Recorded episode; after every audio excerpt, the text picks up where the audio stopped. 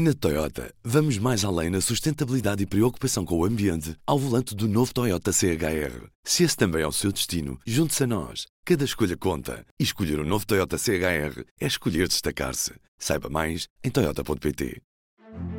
Do Jornal Público, este é o P24.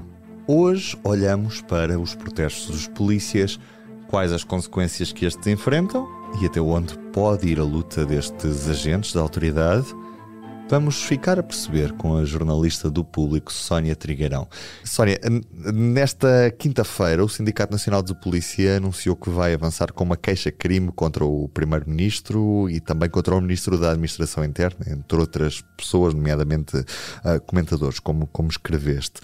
A questão é, uh, o que é que está na origem desta queixa-crime? O que está em causa uh, nesta, nesta questão são declarações que foram feitas quer por António Costa, quer por por José Luís Carneiro, que, eh, de certa forma, eh, levaram a que o sindicato uh, disse que iria avançar ou anunciou que ia avançar com uma queixa-crime. E porquê? Uh, eles entendem, uh, no entender do sindicato, uh, tanto António Costa como José Luís Carneiro interpretaram, fizeram uma má interpretação das palavras do presidente do sindicato, do Sinapol, Armando Ferreira, uh, ao dizerem que o que ele fez foi uma ameaça, um, uhum. quando disse que uh, o protesto dos polícias já estava num ponto em que poderia levar a um boicote das eleições no dia 10 de março. Uh, isto foi interpretado de uma forma um, agressiva, como se fosse uma, uma, ameaça, e levou a que, por exemplo, o, o Ministro da Administração Interna viesse logo dizer que iria uh, fazer um inquérito, pedir à Inspeção Geral da Administração Interna que abrisse um processo de, averiguação, de averiguações uh, ao sindicato e, ao, nomeadamente, ao presidente do sindicato sobre estas alegações. E também fez com que o próprio primeiro-ministro fizesse uma carta um, uh, ao, que, dirigida ao porta-voz da plataforma dos sindicatos e associações das forças de segurança, em que considerou inadmissível o recurso a qualquer forma de protesto uh, que extravase os limites da lei. Uh, portanto, foi, foi, foi uma, e disse mesmo que, de, que era uma ameaça implícita que estavam ao colocar em causa o, o normal a normal realização de próximos atos eleitorais. Uh, e foi isto que levou a que hoje o sindicato considerasse que, ao fazer estas alegações, ao, ao dar uma interpretação diferente das suas palavras, o que estava em causa era uh, pôr em causa o livre, a liberdade uh, do exercício da atividade sindical e uh, de difamação, ou seja, difamar o próprio presidente do sindicato. A questão é se estas palavras ajudaram e toda a polémica que, que aconteceu fizeram com que esta ameaça se tornasse menos execuível, ou seja, ao dia de hoje, ainda é possível acreditar que haverá protestos dos polícias a condicionar as eleições legislativas ou tudo o que se seguiu tornou praticamente é, inviável a realização de, de, protestos nestas eleições legislativas? Tudo, toda a forma de protesto um, neste momento uh, é uma incerteza, porque tudo depende da vontade dos polícias e dos militares da GNR.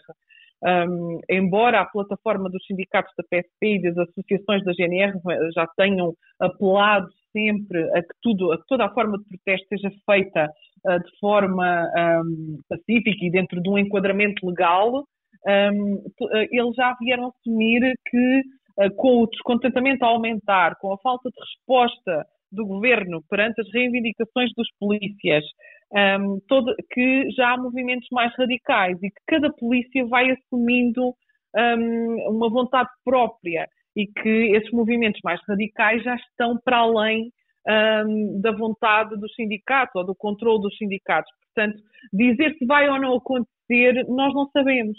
Uh, só quando lá chegarmos é que conseguiremos saber um, até que ponto é que, é que, está a vontade de protestar de, dos polícias, não é?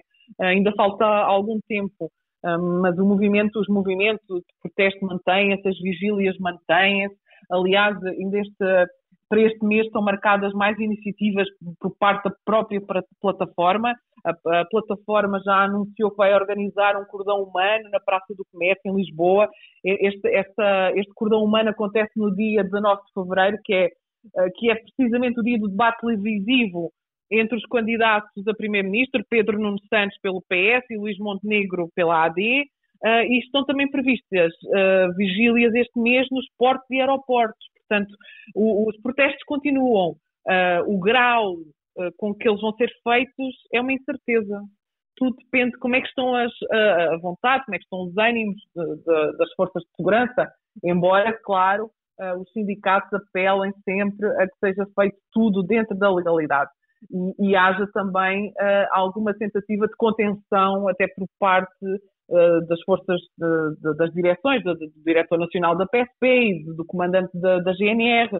O próprio ministro já o chamou lá para haver alguma contenção, tendo em conta aquilo que aconteceu uh, com o jogo de futebol uh, Famalicão Sporting, teve que ser, que foi, teve que ser cancelado, porque uh, as baixas médicas foram tantas que faltar, faltou polícias para fazer o policiamento, depois houve desacatos, portanto, um, já houve aqui um extravasar uh, do protesto que levou a que o ministro chamasse lá uh, as forças, o, comando, portanto, um, e, e o, comando, uh, tanto o diretor nacional da PSP como o comandante da, da GNR, sempre apoiaram os seus homens, mas eles próprios disseram que apoiam, mas tem que ser cumprida a lei. E eles têm que nunca podem pôr em causa a segurança, não é? Ou aquilo para, para a qual o, o seu, aquilo que tem que cumprir, não é? Uh, e isso aconteceu agora muito recentemente com uh, o corpo de intervenção. Os, há 40 elementos que faltaram ao jogo do, do Benfica por, por questões de doença, um, uh, deram baixa. Uh, e o que se sabe neste momento é que um, está a haver um procedimento disciplinar no sentido de apurar essa, essas baixas uh, em, que, em, que, medida é que foram aplicadas essas baixas, porque é que faltaram. Uh, o que se sabe neste momento é que já foram, esses elementos já foram chamados e que à partida. Uh, Vão sofrer consequências? vai haver consequências. O que se sabe neste momento é que uma das consequências é que esse terceiro grupo, essa terceira equipa, vai ser desmantelada. Eles, os que não colocaram baixa vão ser divididos por outras equipas do corpo de intervenção. Um, e os que colocaram baixa neste momento, os 40, uh, têm 10 dias para apresentar, portanto, apresentar uma, uh, explica, dar uma explicação, mas aquilo que nós sabemos, o público sabe, é que um, o que está em cima da mesa é que eles uh, têm, têm, um convite a rescindir com o corpo de intervenção para serem colocados novamente uh, nas esquadras. Uhum. Portanto, já há aqui uma tentativa de conter uh, mais movimentos mais, digamos, movimentos mais radicais. A questão é essa, Sónia. Até que ponto é que estes movimentos mais radicais são já uma parte grande dentro da nossa polícia? É possível sabermos até que ponto é que movimentos como o Movimento Zero ou, ou mesmo outras dinâmicas internas dentro da própria Polícia de Segurança Pública da GNR tem condicionado a atuação destes profissionais? Temos dados sobre isso? Conseguimos ter algum tipo de indicação nesse aspecto? Tem sido, tem sido muito falado, tem sido muito, muita, muita coisa tem sido dita. Não há provas de uma intervenção específica. Fala-se da intervenção do Chega, fala-se do movimento zero.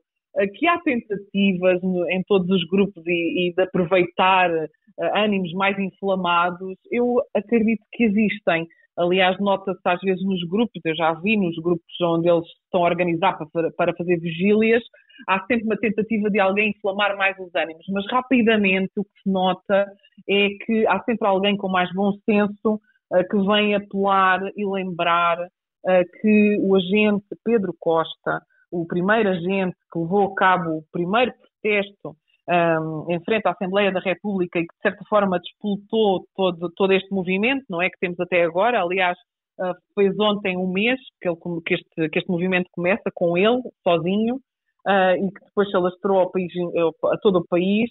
Uh, vem sempre lembrar que ele sempre pediu que fosse feito de forma não violenta e, e, e sempre dentro dos limites. Um, se, se, se, há sempre aproveitamento, eu acho que sim, mas é como em tudo na vida, ainda mais uh, como quando estamos em eleições. Um, há sempre quem se aproveite, quem se aproveite deste, destes movimentos e de outros, ou destes problemas e de outros, destas causas e de outras. Um, há um aproveitamento, há uma tentativa de aproveitar. Se estão lá enraizados, eu não acredito. Há uma tentativa, sim, mas não acredito que estejam enraizados. Pelo menos do que vejo todos os dias, que acompanho, o, que acompanho sempre este tema e estou lá a ver um, há uma tentativa, mas não, não, até agora não têm conseguido. E os sindicatos têm conseguido manter a ordem, até agora. E a fechar esta semana quero recomendar-lhe todo um portfólio de podcasts do público, porque são muitos os que temos disponíveis na área da política, poder público, soundbite, temos também as crónicas da Inês Menezes em O Coração em Debate ou a conversa da mãe e filha Stewell em birras de mãe. Para ouvir na sua aplicação preferida de podcast, pode já procurar pelos conteúdos do público em público.pt podcasts. Da minha parte, Ruben Martins é tudo por hoje. Tenha um bom dia e até segunda-feira. O público fica no ouvido.